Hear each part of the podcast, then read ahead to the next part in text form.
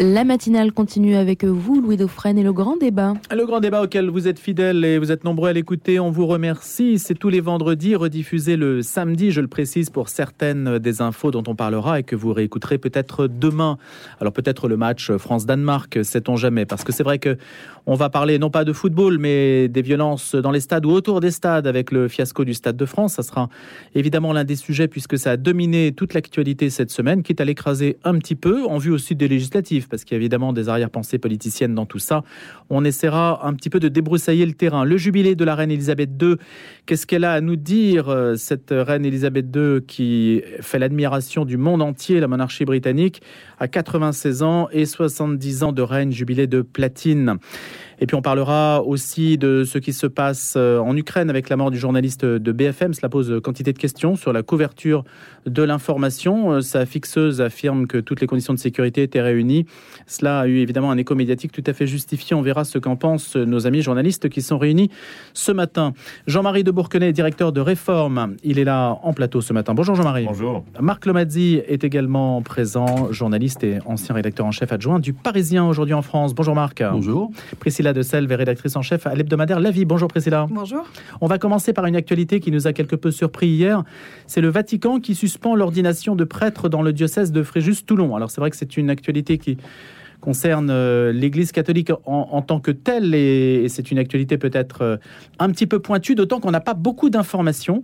On a pu consulter euh, certains sites plus ou moins spécialisés qui relaient cet ordre du Vatican après une visite fraternelle et à la demande de Rome, donc une mission d'inspection qui a débouché sur le fait que les ordinations seront suspendues pour les séminaristes du diocèse de Fréjus-Toulon. C'est un fait tout à fait exceptionnel, rarissime, hein, Priscilla.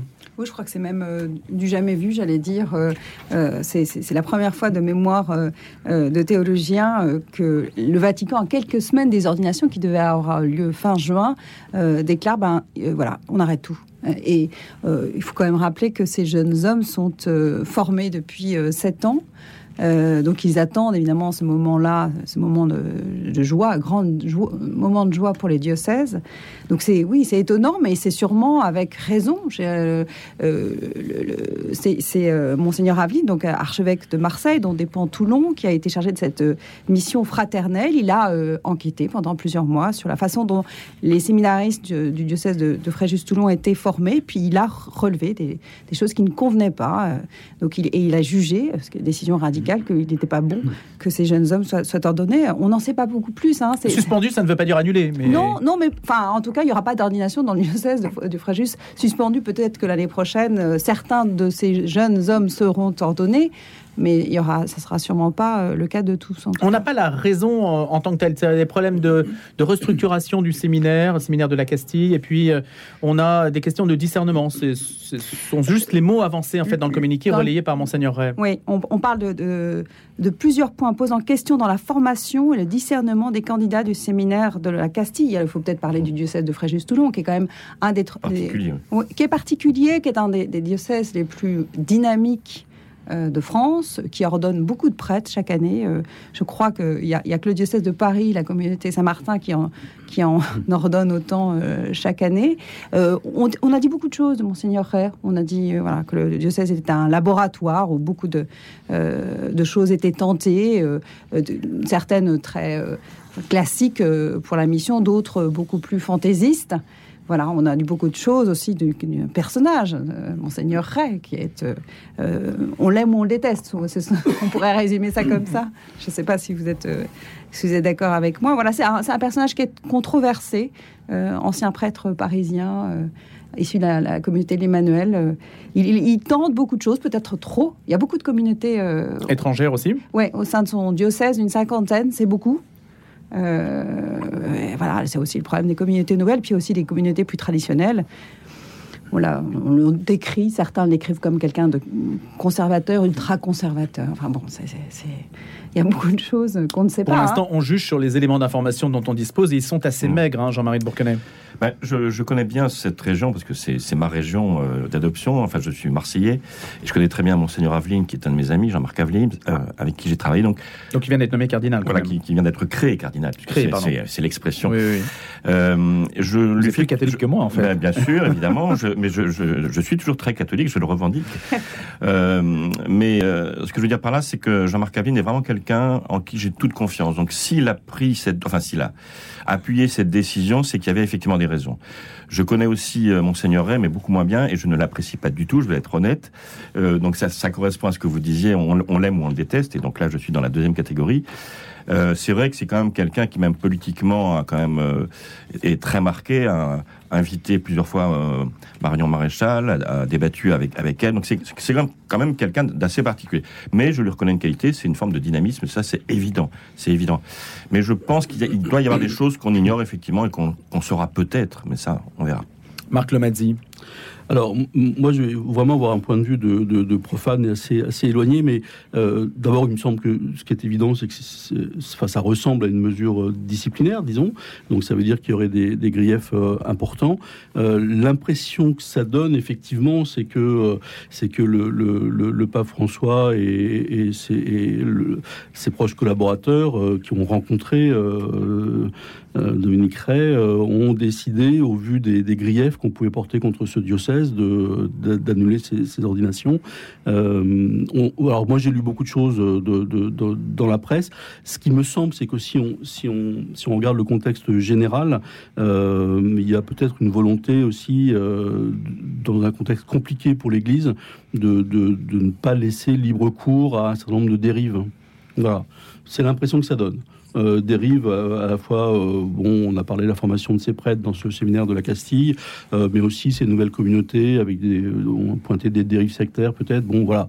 Donc il y, a des choses qu'on dit. Moi, j'avoue que euh, j'ai rien vérifié, j'ai pas regardé plus près, mais l'impression que ça donne, c'est que, on, en quelque sorte, on essaie de faire le ménage pour éviter peut-être que des prêtres peu formés, mal formés, mal formés euh, soit ordonnés. Soit ordonnés voilà. voilà, ces séminaristes avaient été, euh, avaient été, euh, comment dire, euh, voilà, écartés de d'autres diocèses et c'était venu, venu se, se, réfugier au, euh, au, sein du diocèse de Toulon. Et il y a quelque chose quand même, un indice qui montre la gravité de cette histoire au-delà de, l'annulation ou du report de ces ordinations, c'est que c'est le, le cardinal euh, Wallet qui a été chargé euh, de... Donc la congrégation pour les évêques Voilà, la congrégation pour les évêques et non pas euh, celle qui s'occupe des séminaristes, la formation du, de, des, des, futurs prêtres. Donc, que Ouellet, Ça, c'est un signe de quoi, alors? Bah, De gravité. C'est-à-dire que mmh. c'est le, le cardinal Ouellet qui est euh, préfet de la congrégation pour les évêques. Donc, c'est vraiment la figure de Monseigneur Ray qui est mise en cause au-delà au de cette décision.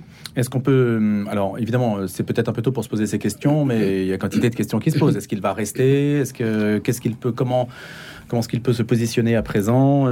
Est-ce que ça veut dire davantage euh, sur le terrain, euh, si on peut dire, euh, sur le terrain un petit peu de la politique ecclésiale, est-ce que ça veut dire que entre conservateurs et moins conservateurs, les tensions vont s'attiser? Qu'est-ce qu'on peut C'est difficile à dire. Du, du, de Dominique Cray à la tête d'un diocèse, c'est mmh. quand même une figure. Euh, mmh. Voilà, vous, enfin, on l'a dit, mmh. soit on les teste, soit on l'adore. Il y a des gens qui l'adorent. Enfin, c'est une figure euh, importante euh, au sein euh, de la conférence des évêques de France. C'est une voix qui porte. Il est Mais, aimé, admiré par beaucoup quand même. Mais c'est vrai que ça montre quand même une tension de plus en plus forte entre la, une partie très conservatrice et une partie moins conservatrice. Et je trouve que la, la tension, moi, vue de l'extérieur, comme protestant, je, je, je, ressens une tension de plus en plus forte au sein de l'Église catholique. Et je trouve ça dé, triste, enfin, ça, ça me désole. et on se demande pourquoi. Je ne vais pas m'en réjouir. Est-ce que vous voyez une raison particulière Non, je, alors, de toute façon, je, je pense que euh, même en politique, la, la société se tend, euh, la violence est partout dans les propos, et elle est entrée dans l'Église, cette violence, ça c'est évident. Donc les, les, différences qui existaient, qui existeront toujours, je le souhaite, euh, au sein de l'Église catholique, deviennent des tensions, et c'est ça qui est triste. Mais c'est comme dans la société, c'est le reflet, simplement. Tout est politique. Même l'Église, même au sein de l'Église, tout est politique. On essaiera d'en savoir davantage, évidemment, sur ce, cette annonce de la suspension des ordinations des prêtres dans le diocèse de Fréjus-Toulon. On va refermer ce dossier pour le moment parce que on n'a peut-être pas non plus autre chose à en dire de plus précis. Merci en tout cas à tous les trois de vous être hasardés sur ce terrain au, lendemain de cette annonce. On va parler à présent du jubilé de la reine Elisabeth II. Elle a été acclamée par la foule hier au balcon de Buckingham. Et c'est vrai que cette figure, alors d'unité, hein, ça c'est certain pour, pour la Grande-Bretagne, elle est de santé fragile, mais ce qu'elle représente est encore extrêmement fort.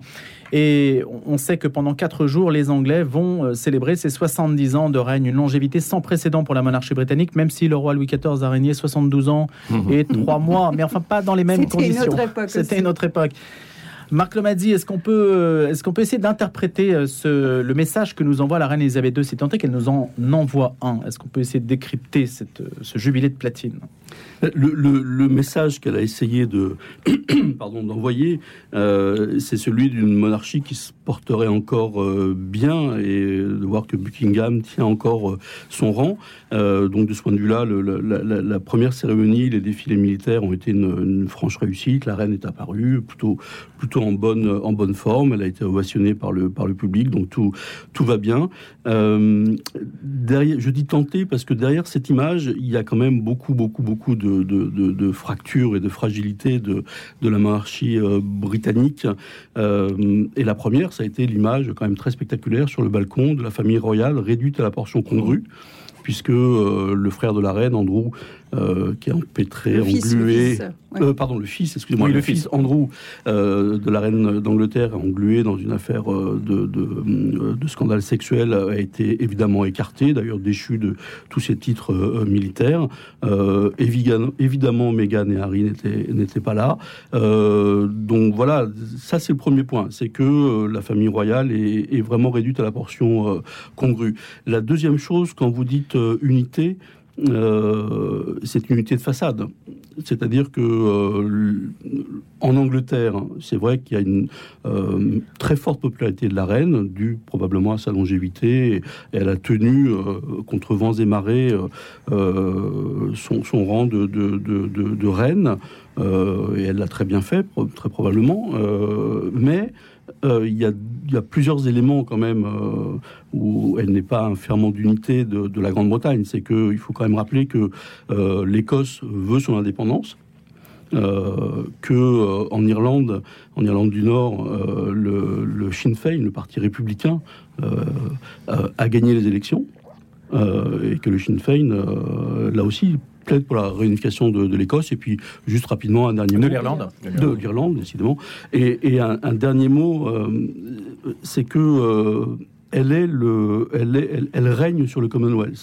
Le Commonwealth, euh, elle adresse euh, chaque Noël un message euh, au Commonwealth, au pays du Commonwealth. c'est réduit là aussi à la portion congrue.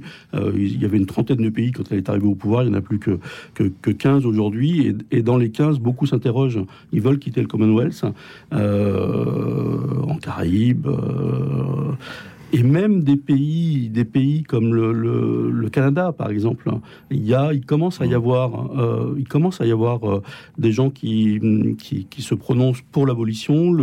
L'opinion publique canadienne est très partagée sur, le, sur la question. Et dernier point, euh, c'est que son successeur, le, prince Charles, est beau, évidemment beaucoup moins populaire qu'elle. Euh, et, ça, ça risque de fragiliser terriblement la monarchie britannique. On a l'impression d'avoir un monument encore qui tient et qui peut-être euh, n'a pas empêché le, le, déclin autour d'elle, en, tout cas. Jean-Marie de Bourquenet Oui, moi je, pense qu'effectivement, ça tient beaucoup à sa personnalité. Elle est, elle est très aimée, effectivement. Euh, et on peut se poser la question de l'avenir, effectivement, de la, de, la, de la monarchie quand ce sera Charles qui prendra le le, qui deviendra roi pour pas très longtemps non plus, parce que lui, à, l'âge qu'il a, il a 73 ans quand même déjà. Euh, mais moi, je suis toujours étonné quand même euh, de ce pays, le Royaume-Uni, qui en même temps invente les punks et en même temps a des traditions les plus, les plus, alors les plus traditionnelles, si je peux dire. Enfin, c'est un, c'est un drôle de mélange. Et tout ça tient, tout ça tient. C'est ça qui, qui continue de, de m'étonner, même si effectivement, je pense que le Royaume-Uni, en tant que, que ensemble de, de, de, de, plusieurs pays, est vraiment fragilisé aujourd'hui. Euh, j'ai été en Irlande et je, je, me souviens très bien que les, les, les, Irlandais aspiraient, enfin la majorité des Irlandais aspiraient à, à ce qu'un jour l'Irlande soit réunie. Alors sous quelle forme? Effectivement, ça pose des questions. Voilà, il y a des questions politiques, religieuses, etc. Mais je trouve que moi, ça, ça continue. Plus politique que religieuse, peut-être en sans, sans doute, sans doute, mais, mais ça continue de, de m'étonner. Alors c'est vrai qu'en France, on a aussi euh, la garde républicaine, on a aussi tout ça, mais on n'est pas aussi traditionnel parce que moi j'ai regardé cette, cette parade militaire un peu, mais au bout de 15 minutes j'en avais assez parce que c'est un peu des choses bizarres quand même. Hein. Ils tournent en rond, ils font des trucs. Enfin c'est c'est très étrange. mais alors en même temps je me dis que ça me, ça nous pose question nous qui voulons toujours être modernes et qui considérons que ce qui est traditionnel n'est pas moderne, euh, bah, ils arrivent à être modernes tout en étant traditionnels. Et ça, ça, continue, de me poser question. Priscilla Deselve. Je suis assez d'accord avec, euh, ce que vous venez de dire, c'est que euh, les Britanniques nous fascinent euh, et en même temps nous agacent, hein, c'est, euh, parce que ils ont euh, à la fois cette, cette- cette- cette- cette innovation permanente. Ils sont d'un dynamisme incroyable. On, on a tous pensé à, à la faveur du Brexit que le que Londres et euh, la Grande-Bretagne se casseraient la figure. Et, enfin, ils tiennent encore euh, très bien. Alors euh, voilà, ils ont resserré leurs liens avec les États-Unis, mais voilà, je, moi je, Et je les suis- Français sont toujours aussi nombreux à Londres. et les Français sont toujours aussi nombreux à Londres. Moi, je suis aussi épatée, par exemple, par la, la- la- la longévité de Boris Johnson, qui, malgré toutes ces frasques, tient encore euh, à la tête du gouvernement, alors sans doute par de subtils euh, jeux politiques. Moi, ce qui me frappe euh, sur la personne d'Elisabeth II, c'est que ce que, pourquoi est-ce que les Britanniques l'aiment C'est parce qu'elle ne dit rien. C'est qu'elle ne, s'exprime pas. Elle n'exprime pas ses opinions personnelles. Moins elle parle, moins elle, elle- et, plus on l'aime. Je, je trouve ça un peu. Pourtant, quand elle parle, elle est écoutée. C'est très Oui, mais- sobre et puissant. Oui, mais c'est souvent très neutre aussi. Euh, qui a entendu l'opinion de la reine d'Angleterre sur le Brexit? Qui a entendu la reine d'Angleterre s'exprimer sur euh, des événements internationaux? Personne. Elle ne dit rien et, et c'est- pour ça qu'on l'aime. Et euh, c'est- assez étonnant. Elle et, parle de solidarité. Oui, elle, Pendant elle la a- pandémie, par exemple. hein. elle a, elle a ce côté voilà de souveraine euh, voilà euh, qui, qui, qui- oui elle a elle a ce- cette figure elle visite des hôpitaux elle a des fondations euh, elle, elle est à la tête de l'église anglicane elle, est facteur d'unité. Donc il faut pas en- enfoncer de coin dans cette unité là et c'est vrai que le personnage de Charles est, est très différent. Lui il se permet des incursions dans la vie politique il envoie des lettres pour dénoncer certaines choses. Il est pas voilà il est plus interventionniste que sa mère on lui reproche beaucoup euh, ça Ça veut dire qu'il va devoir, euh, si jamais il entre dans le costume, il va devoir euh, soit se transformer, soit c'est Mm. lui qui fera muter la monarchie britannique. Mais je trouve que la, que la, Jean-Marie que- que, que la monarchie, quand même, elle a un côté positif. Parce que nous, en France, on revendique le côté républicain, on y est très attaché. Ok, c'est c'est notre histoire. Mais je trouve quand même que euh, la monarchie, c'est quand même un symbole d'unité d'un pays. Et je prends un autre exemple, qui est la, la, la Belgique, que je connais très bien. Euh, le roi des Belges, qui n'est pas le roi de Belgique, mais des Belges, euh, si on enlève la monarchie en Belgique, la Belgique s'effondre. Parce qu'il y aura la Flandre, et puis il y aura Bruxelles, et puis il y aura la, Wallonie. Donc c'est vraiment euh, une sorte de symbole d'unité. Et peut-être qu'en France, si on avait un roi des Français, genre Louis-Philippe, peut-être qu'on serait un pays plus uni. Moi, je trouve que les, monarchies on favorisent l'unité du pays. Ça tient autour. Alors effectivement, c'est symbolique, mais c'est un symbole quand même qui est très fort pour moi. Marc Lomazzi. Oui, il y, a- il y a une chose euh, dans, dans le comportement d'Elisabeth II qui pose quand même question, c'est que euh, la, la monarchie britannique et, le, palais de Buckingham ont, essayé pendant longtemps de s'adapter à l'ère du temps, de se moderniser. Et euh, elle a résisté longtemps à tout ça. Elle n'a pas voulu être moderne. Mm. Euh, elle a voulu garder la tradition, euh, elle a voulu euh, tenir le flambeau tel que son père lui avait transmis, ou en tous les cas, c'est comme ça qu'elle a été qu'elle a été élevée. Donc c'est quelqu'un, une femme de devoir, très très droite, très rigide, et donc cette, cette, cet échec à se moderniser. Aujourd'hui, la monarchie britannique le, le- le paye cher. Je prends un seul exemple. Lors des tournées dans le Commonwealth, justement, euh, des, des membres de la famille royale, ils ont été euh, beaucoup critiqués euh, pour ne jamais avoir dit un mot sur le, colo- le colonialisme britannique, sur l'histoire de l'esclavage. Et effectivement, Il y a ont- toujours l'ordre de l'Empire britannique. tout à fait, et, et- et ça, ça, ça a beaucoup nuit à l'image de, de- de- de la couronne dans les pays du, du- du Commonwealth, que ce soit dans les Caraïbes ou en Afrique. Évidemment, euh, n'avoir jamais dit un mot sur l'esclavage, l'esclavagisme, c'est quand même, c'est quand même difficile pour ces pays-là. Euh, et je rajoute là-dessus que euh, dans ce contexte-là, les déclarations de Meghan Merkel, alors qu'il faut probablement prendre avec des, pincettes, mais les accusations de racisme dont elle a refait preuve à, à Buckingham, ça a beaucoup troublé dans les pays du, du Commonwealth et probablement accéléré, euh, peut-être pas le divorce, mais en tout cas l'éloignement entre ces pays-là et la couronne britannique. Donc il a manqué une parole à, à certains moments. Tout à fait. Elle est restée finalement comme en 1952. C'est aussi euh, une force peut-être. Alors je ne sais pas si c'est une force, mais le monde a tellement changé depuis 1952 Mm. que on est admiratif d'avoir un souverain qui arrive à transcender le temps et, et à arriver jusqu'à nous. Priscilla de Selve, elle aurait dû se moderniser et comment? Alors, je ne sais pas ce que ce qu'on entend par moderniser euh, la, la couronne britannique. Faire preuve d'empathie, sans doute beaucoup plus. elle l'a fait quand il y a eu des catastrophes au sein, enfin, en Grande-Bretagne, notamment, il y avait un, il y a eu l'écoulement d'une mine, enfin, des, des, mineurs qui ont été ensevelis. Elle s'était déplacée. C'était une des premières fois qu'elle se déplaçait et qu'elle faisait preuve de cette, de cette empathie. ça a été une énorme polémique en Grande-Bretagne. Elle s'est déplacée très longtemps après. Oui, c'est vrai. pressée sans doute par ses conseils. Et c'est là, c'est là où on peut dire que c'est. Elle ne voulait. Elle pensait que c'était pas à elle de le faire. Hmm. Et en fait, et, sans doute, ça, relève de la même chose. Le fait qu'elle ne se soit pas exprimée euh, lors de sa tournée euh, dans le Commonwealth, c'est qu'elle pense que ce n'est pas à elle de le faire. Et, euh, une des premières, enfin de mémoire, je suis pas non plus une spécialiste de la couronne britannique, mais une des premières fois où elle s'est exprimée à titre personnel, c'est quand elle a évoqué cet annus horribilis, cette année horrible qu'elle avait vécue après la mort de Lady Di. Et là, on, l'a vu sortir de ce rôle qu'elle s'est assigné ou qu'on lui a assigné, je ne sais pas, et s'exprimer à, à, titre personnel.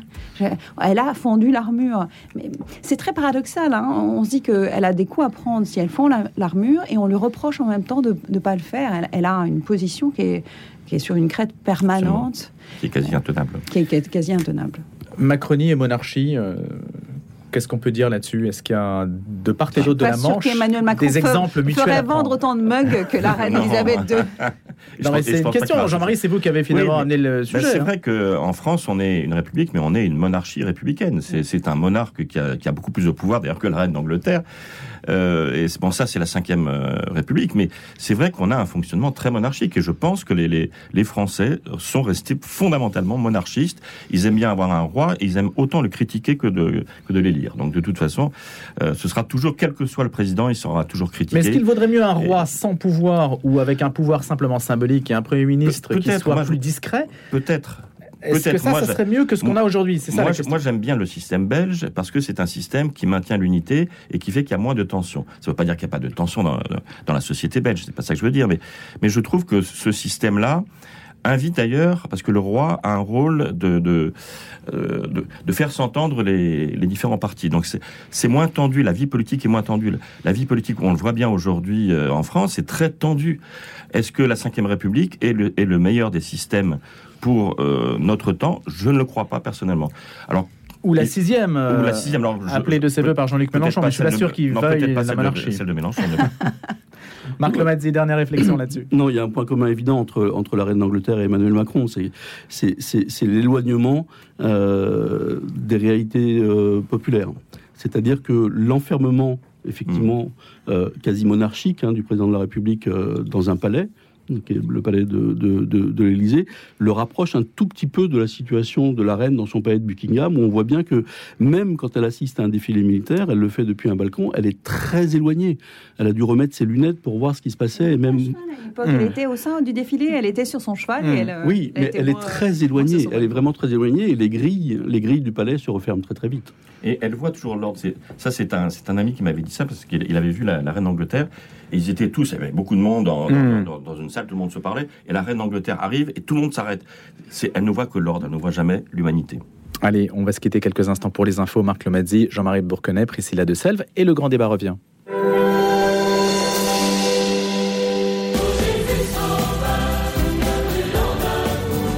que le cœur de Jésus est notre refuge, venez le prier ce vendredi 3 juin, premier vendredi du mois, l'église Saint-Sulpice. 18h45, messe suivie de l'adoration du Saint-Sacrement. Mois de juin, mois du Sacré-Cœur. Venez vous confier au cœur sacré de Jésus ce vendredi 3 juin à l'église Saint-Sulpice. Renseignements 01 45 03 17 60. ADF Bayard Musique vous présente un extrait du nouvel album de la collection Méditation, Les plus belles mélodies classiques.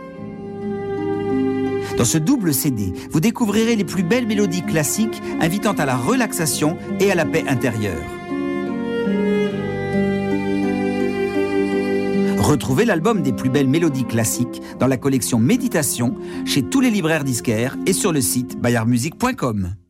Votre or au prix fort. Recycleur à Paris rachète en toute discrétion vos bijoux anciens ou signés. Diamants, argenterie, montres, lingots, pièces cotées, platines, débris et tout type de métaux précieux industriels. Ne vendez rien sans nous consulter. Recycleur paie comptant vos biens le jour même après expertise gratuite. Recycleur, 29 rue des Saints-Pères, Paris 6e. 01 42 60 24 24 et sur recyclore.com. Vendez votre or au prix fort. Bientôt 8h, ce sera les infos donc avec Clara Gianitelli, puis on retrouvera nos débatteurs ce matin jusqu'à 8h30 pour la suite du grand débat. 8h, Clara, bonjour. Bonjour, le Vatican suspend les ordinations de prêtres et de diacres dans le diocèse de Fréjus-Toulon. Une décision très rare. Certains dicastères romains se posaient des questions autour de la restructuration du séminaire et de la politique d'accueil du diocèse, a expliqué l'évêque Monseigneur Dominique Ré dans un communiqué qu'il a publié hier. Cette année, quatre prêtres et six diacres devaient être euh, ordonnés le 26 juin. Monseigneur Ré a accueilli la nouvelle dans la douleur et la confiance. Nous n'avons pas plus d'informations pour le moment. Le président Emmanuel Macron était en déplacement hier à Marseille avec le nouveau ministre de l'Éducation, euh, Papendiaï. Il a présenté une révolution culturelle dans l'éducation, défendant une nouvelle approche qui s'appuie sur le terrain pour donner aux enseignants la liberté de construire leurs projets. Il veut généraliser à tout le territoire cette expérimentation pédagogique menée à Marseille. Il a expliqué vouloir mettre en place un fonds national pour innover avec euh, de manière régulière des concertations et des évaluations dès la rentrée. Tous les lycéens pourront reprendre des cours de mathématiques sous forme d'options et puis le chef de l'État mettra en place 30 minutes de sport par jour pour aider les élèves dans leur concentration mais aussi pour des questions de santé. C'est environ 2000 policiers et gendarmes dont 650 qui seront dédiés à la lutte contre la délinquance aux abords du Stade de France ce soir mobilisés pour garantir la sécurité lors du match France-Danemark après l'échec de l'organisation samedi a annoncé la préfecture de police de Paris. Météo France a placé aujourd'hui 10 départements situés dans le sud-ouest en vigilance orange, des rafales de vent qui pourront atteindre les 100-120 km heure à certains endroits et des chutes de grêle pourraient être localement fortes. Les départements concernés sont les Landes, Lot et Garonne, les Pyrénées-Atlantiques, l'Aveyron, les Hautes-Garonne, le Gers, le Lot, les Hautes-Pyrénées, le Tarn et le Tarn et Garonne. Aujourd'hui, c'est le centième jour de guerre en Ukraine et désormais les forces russes détiennent 20% de l'Ukraine, a déclaré hier le président ukrainien Volodymyr Zelensky. L'armée russe se à conquérir la région du Donbass et depuis euh, plusieurs jours la ville de Severodonetsk où les combats font rage. Pardon. Joe Biden a qualifié hier le refus de renforcer la réglementation sur les armes à feu aux États-Unis d'inadmissible de la part de la majorité des sénateurs euh, républicains. Il veut l'interdiction de la vente de fusils d'assaut et de chargeurs à haute capacité aux particuliers que la limite d'âge pour acheter de telles armes soit fixée à 21 ans. Combien d'autres carnages sommes-nous prêt à accepter, a-t-il demandé lors d'une allocution télévisée. L'Organisation des pays exportateurs de pétrole décide d'augmenter leur production pour aider les Occidentaux sans brusquer la Russie. L'OPEP souligne l'importance de marchés stables et équilibrés. Les représentants des 13 membres ont convenu dès juillet de doper la production de 648 000 barils contre un volume habituel de 432 000. Le grand débat. Le grand débat. Louis Dauphren. Les ministres, je les nomme, j'ai confiance en eux. C'est le cas aussi du ministre de l'Intérieur et du préfet qui représente la République et l'ordre public et qui a été confronté justement à un afflux massif, faisant allusion ainsi donc au fiasco du Stade de France. Emmanuel Macron qui s'est exprimé en ces termes, donc qui renouvelle sa confiance auprès du ministre Gérald Darmanin et du préfet de police de Paris, Didier Lallemand, tous deux dans la tourmente après donc cette affaire du Stade de France qui a occupé tous les débats pendant cette semaine et qui évidemment dépasse très largement le cadre sportif. Jean-Marie de Priscilla de Self, Marc Clomadzi sur cette question. Alors, est-ce qu'on peut tout de suite être un petit peu corrosif? Gérald Darmanin doit-il démissionner alors que Emmanuel Macron lui renouvelle sa confiance Jean-Marie de Je pense qu'il s'est piégé lui-même euh, parce qu'il a effectivement une responsabilité, mais il faut d'abord dire que cette, enfin cette, ce, fiasco, on l'a appelé comme ça, qui aurait pu être une tragédie d'ailleurs, euh, c'est quand même un concours de circonstances ahurissant. Entre la grève du métro qui fait que les, les gens se retrouvent dans, dans, un couloir euh, bondé, enfin avec même des, des, des menaces de mort. Enfin, c'est épouvantable. Euh, qu'il y ait eu, euh, qu'il qu y ait eu ces bandes de voyous qui arrivent pour pour dépecer littéralement les gens, qu'il y ait eu effectivement euh, des, une, une, enfin des, des, faux billets. Qui, enfin, c'est un concours de circonstances ahurissant. C'est la faute à pas de chance alors. Mais en, en, tout cas, c'est vrai qu'il y, y, a un concours de circonstances, mais c'est quand même assez assez triste, assez choquant de, voir que le ministre de, l'Intérieur ne charge que l'un des, l'un des éléments. Or, il y a quand même beaucoup d'éléments qui expliquent ce qui s'est passé et dont, effectivement, des moyens, même les, les stadiers qui ont été recrutés la veille, qui n'étaient pas formés, enfin des, choses ahurissantes, et effectivement des, des, des, des forces de, de police qui ont été complètement dépassées par les événements. Donc ça veut dire que c'était mal organisé, mal, mal fait. Il faut, il faut, il faut le dire, faut, faut simplement le dire. Alors démission, je ne sais pas, mais reconnaître ses torts, c'est quand même, c'est c'est quand même, c'est quand même important. Petite chose encore, je, je ne suis pas étonné que ce genre d'événement arrive autour du foot. Euh, je pense que si ça avait été un match de rugby, je pense pas que ce, que ce serait passé comme ça. Mais bon, c'est peut-être parce que je préfère le, le rugby. au foot. C'est le match le plus important euh, Oui, Non, mais certainement, C'est la de l'année. finale, hein. c'est la finale C'est de la Ligue des Non, mais c'était ma Champions. pique C'est- contre le foot. C'est c'est une compétition qui est suivie par 400 millions de téléspectateurs dans le monde. C'est euh, c'est le- les Jeux Olympiques du foot. Enfin, je ne sais pas comment dé- définir ça. Que, que, les, que le- l'organisation du Stade de France, que le préfet de police de Paris, que le gouvernement n'ait pas pris la mesure de l'événement, c'est- c'est c'est un peu dommage. Alors, il faut rappeler quand même que cette compétition, cette finale devait avoir lieu à Saint-Pétersbourg, qu'elle a été déplacée en France euh, en raison de la guerre en Ukraine, l'embargo sur la Russie.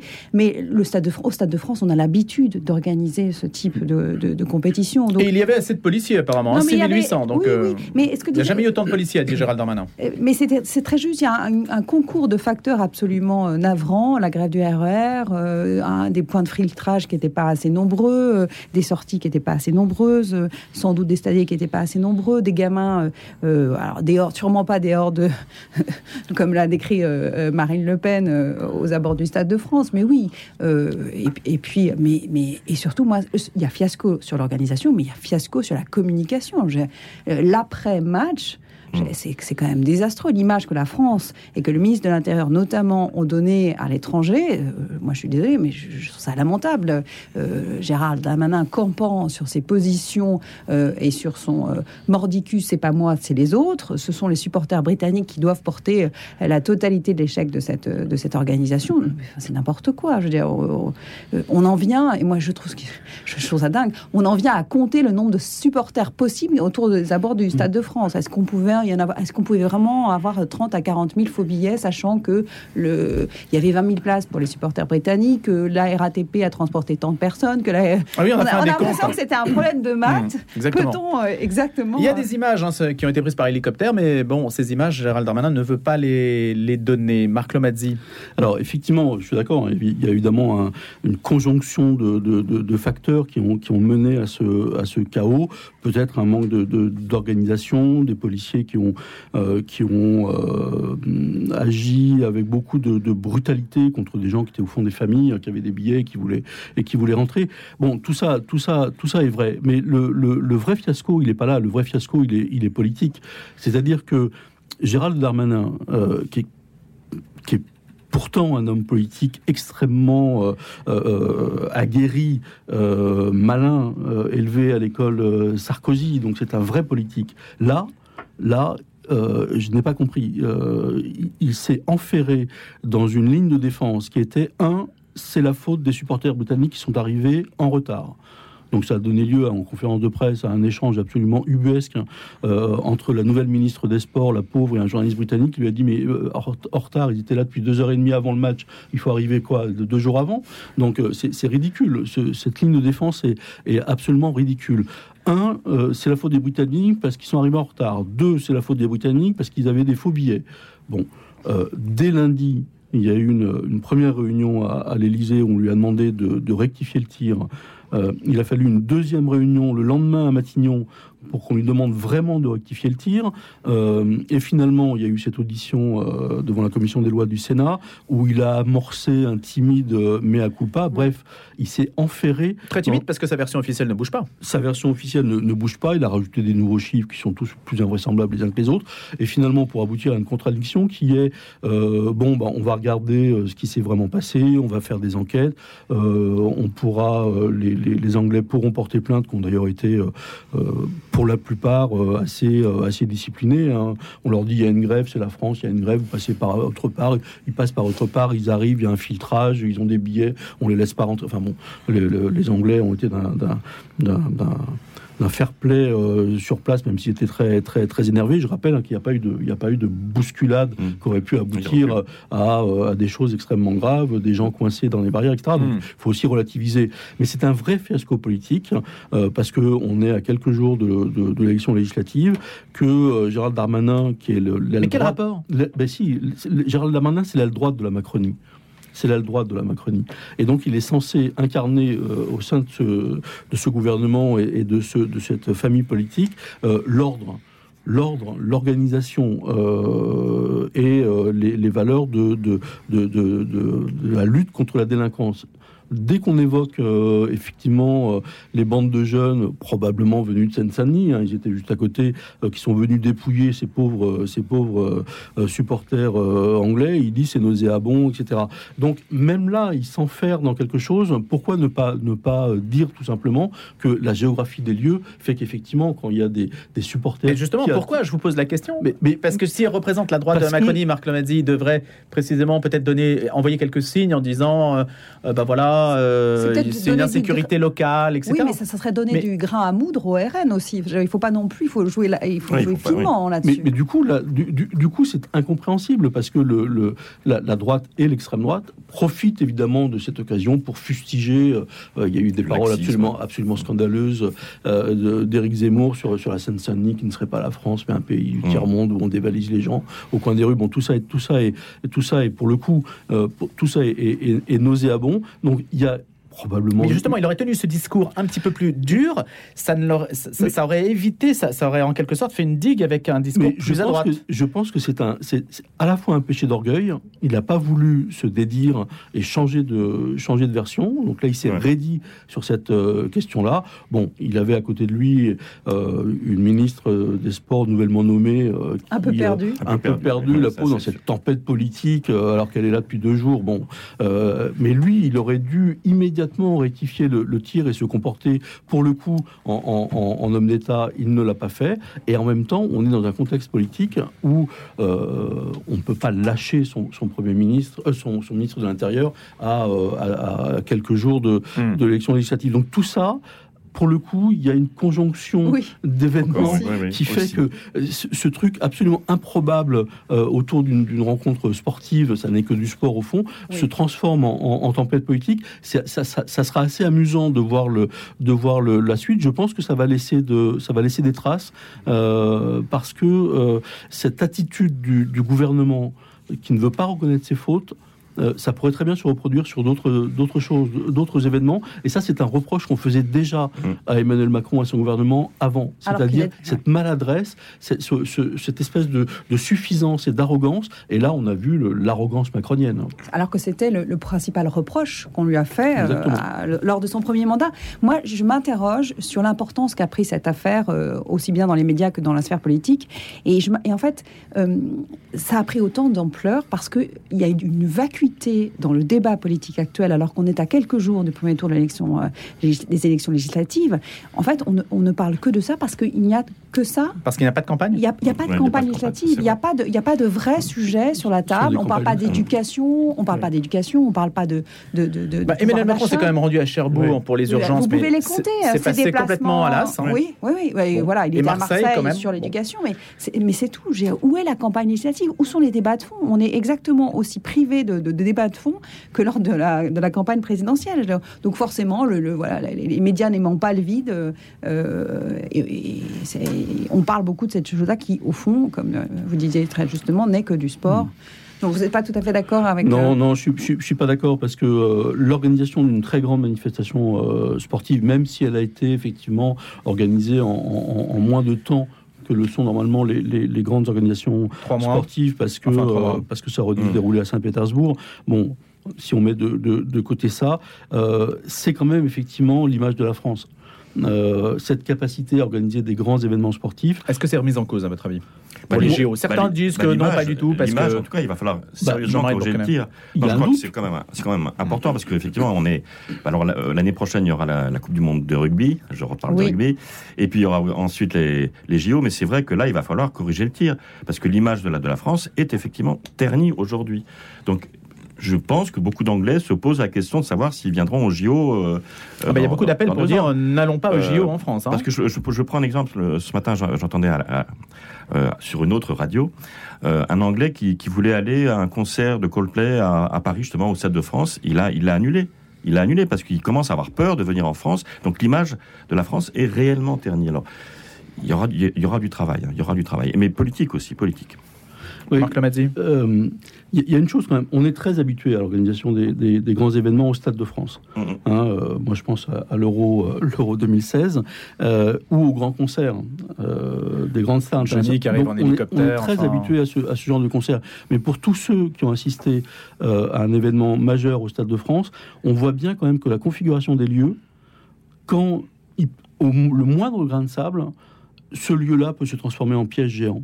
C'est-à-dire que quand vous avez des, des dizaines de milliers de personnes qui arrivent hein, euh, au même moment, euh, avec des tourniquets, des grilles, des policiers, des stadiers, si- s'il y a un problème, Pas s'il y a très un- haute les grilles. Hein. pas très gros, s'il y a un mouvement de foule, euh, ensuite vous, vous, vous, vous, abo- Mmh, vous ça peut aboutissez sur le, sur, sur le terre-plein avec des escaliers, qui- etc.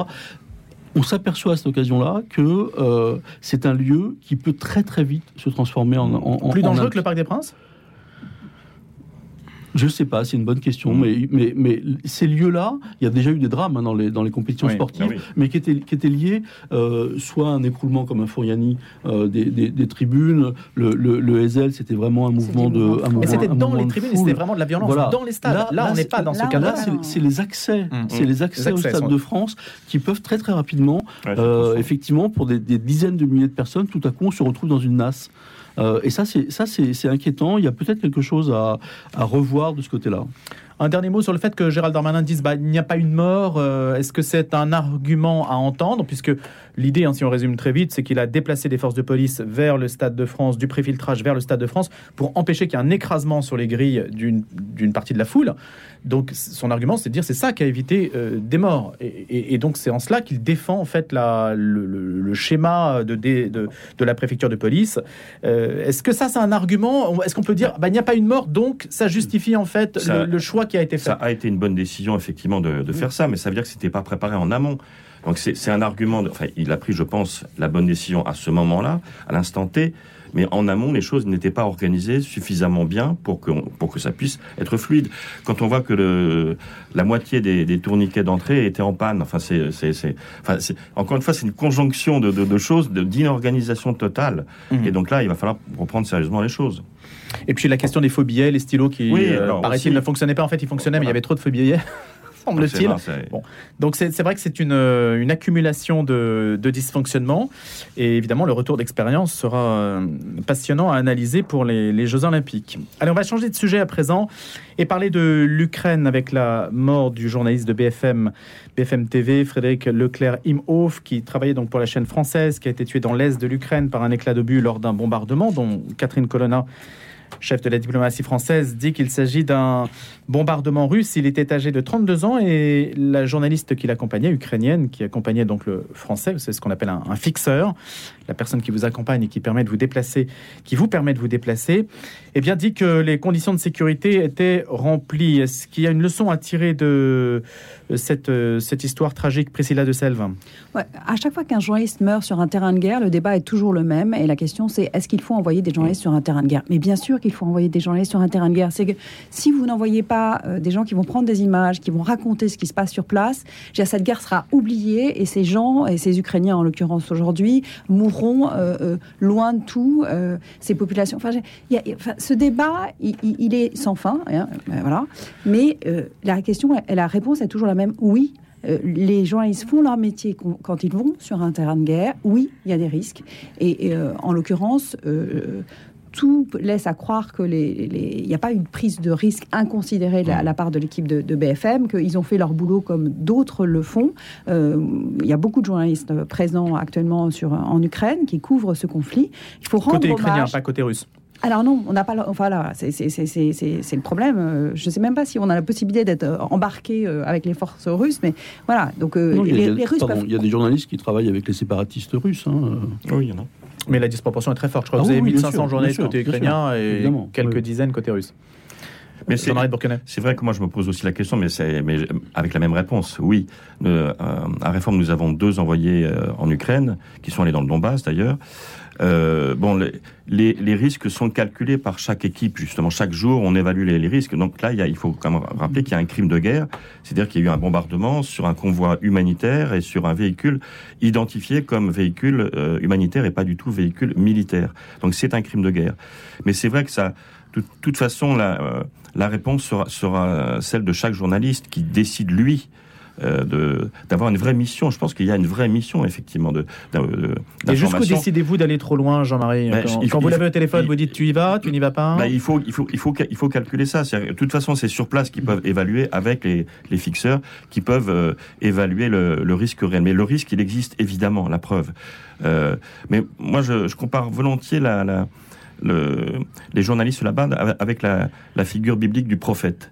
C'est-à-dire que ce sont des gens qui révèle les choses. Et imaginons une guerre, effectivement, surtout celle-là, où on n'aurait pas d'image, on n'aurait que la propagande de, de M. Poutine, ce serait catastrophique. On aurait ce, mensonge permanent qui s'est installé à la tête de, la Russie. Donc c'est indispensable qu'il y ait des journalistes, ce sont les prophètes d'aujourd'hui. Non mais il y, a, des guerres partout dans le monde qu'on ne couvre pas. Le Yémen, l'Érythrée. Aujourd'hui, qui, qui, se souvient qu'il y a des guerres, des gens qui meurent dans ces pays-là? Il n'y a mm. pas d'image, il n'y a pas de reportage. La guerre du Kivu. Pourquoi ces choix d'ailleurs complètement arbitraires hein? Yémen, Kivu, euh, Érythrée qui reste. On reçoit des messages d'ailleurs, hein. je reçois des messages d'éditeurs, mais pourquoi ne parlez-vous pas de la guerre euh, d'Érythrée. Euh, alors, euh, j'ai fait un sujet une fois sur, le, sur la question, parce que alors c'est vrai que ça devient très pointu, parce que comme personne n'en parle, en réalité, on n'est pas incité non plus à en parler. Il y a un effet, il y a mm. une mécanique aussi. Hein. Si tout le monde en parle, on en parle aussi. Mm. Euh, c'est une vraie question. Comment faire ses mm. choix, Marc Lomazzi? Non, mais sur, le, oui, évidemment, là, la, règle de la proximité joue, joue à plein. Hein. c'est aux portes, aux portes de l'Europe, des gens qui nous sont, qui nous sont proches. mais ce que, ce que je voulais dire, c'était que envoyer une équipe euh, en Ukraine, euh, bien sûr, dans des conditions de sécurité optimales, si on peut, bien sûr, mais il y, a quand même des règles internationales. Euh, qui s'applique, c'est-à-dire que euh, euh, un journaliste, il est, il a un logo presse très visible, il se déplace en général dans des convois qui sont peut-être des convois humanitaires. C'était le cas avec ce journaliste de, BFM. et là, il y a eu des tirs d'obus sur un convoi humanitaire. C'est-à-dire que on se retrouve avec l'armée russe dans la situation d'un crime de guerre, on l'a dit. C'est-à-dire que toutes les règles sont enfreintes et les journalistes ne peuvent donc plus travailler. Donc là, on est au stade ultime, au, stade extrême euh, euh, de, de, la violence et de la barbarie d'un État. Euh, et donc là, dans ces conditions, évidemment, ça devient très, très difficile. La deuxième chose qu'il faut dire, c'est que malgré son jeune âge, c'est pas du tout une tête brûlée. c'est pas du tout une tête brûlée. Hein. C'est quelqu'un qui avait été formé aux techniques de survie en zone de, en zone de combat par des militaires euh, donc, il y a des stages dédiés pour les journalistes. Il y a des stages dédiés pour les, pour le, pour les journalistes. Il avait un fixeur, vous l'avez dit. Donc, euh, c'était quelqu'un de, très, très raisonné, qui n'a pas pris de, de, de, risques disproportionnés. Donc, c'est vraiment, c'est vraiment un crime de guerre. Et juste une dernière chose, c'est que 80% euh, des journalistes qui meurent dans des zones de conflit ou pas, euh, il y, a des, il y a plus de journalistes qui meurent dans, des pays qui ne sont pas en guerre, euh, par exemple au Mexique, euh, quand ils couvrent des, des, sujets compliqués comme, comme les cartels. 80% des journalistes qui sont tués dans l'exercice de leur, de leur métier sont visés intentionnellement. Mmh. Sont visés intentionnellement. Et là, si c'est le là, cas. Là, on peut supposer qu'il y avait une intention. Ça n'est ah bah, pas. En tous les cas, ils ont tiré sur un convoi humanitaire. Mmh. Donc, euh, et il y avait des journalistes à l'intérieur. Euh, donc, on, atteint le. Euh, et, moi, c'est depuis le début. je, pense qu'effectivement, le, avec cette, cette guerre en, Ukraine, on n'a pas, on, a, on, on, ne voit pas le bout de l'horreur. On ne voit pas le bout de l'horreur. C'est une guerre de terreur. Hmm. Là, donc, on maintient, si je comprends bien le message, hein, pour tous les trois, on, maintient la présence de journalistes sur place. Euh, j'allais dire quoi qu'il en coûte, d'une certaine façon, avec le quoi qu'il en coûte. Hein. au, risque d'exposer au, risque d'exposer leur vie. Parce que là, est-ce qu'il n'y a pas un choix disproportionné hein, C'est une question. Bah, c'est leur choix. la question C'est un choix de conscience. C'est un choix libre, un choix, un choix de conscience. Allez, merci beaucoup d'être venu ce matin dans le grand débat pour euh, traiter de toutes ces questions. Marc Lomazzi, Priscilla de Selve et Jean-Marie de Bourquenel. Grand débat, je précise, c'est tous les vendredis entre 7h30 et 8h30 à rediffuser, à réécouter samedi matin. Et puis, bien sûr, en téléchargement sur Internet, en réécoute sur notre site Internet. Je vous souhaite à tous une excellente journée. Priscilla de Selve pour la vie, Marc Lomazzi, ancien du Parisien, et Jean-Marie de pour Réforme. Excellent week-end de la Pentecôte et à bientôt. Merci. Retrouvez le podcast de cette émission sur le www.radionotre-dame.com.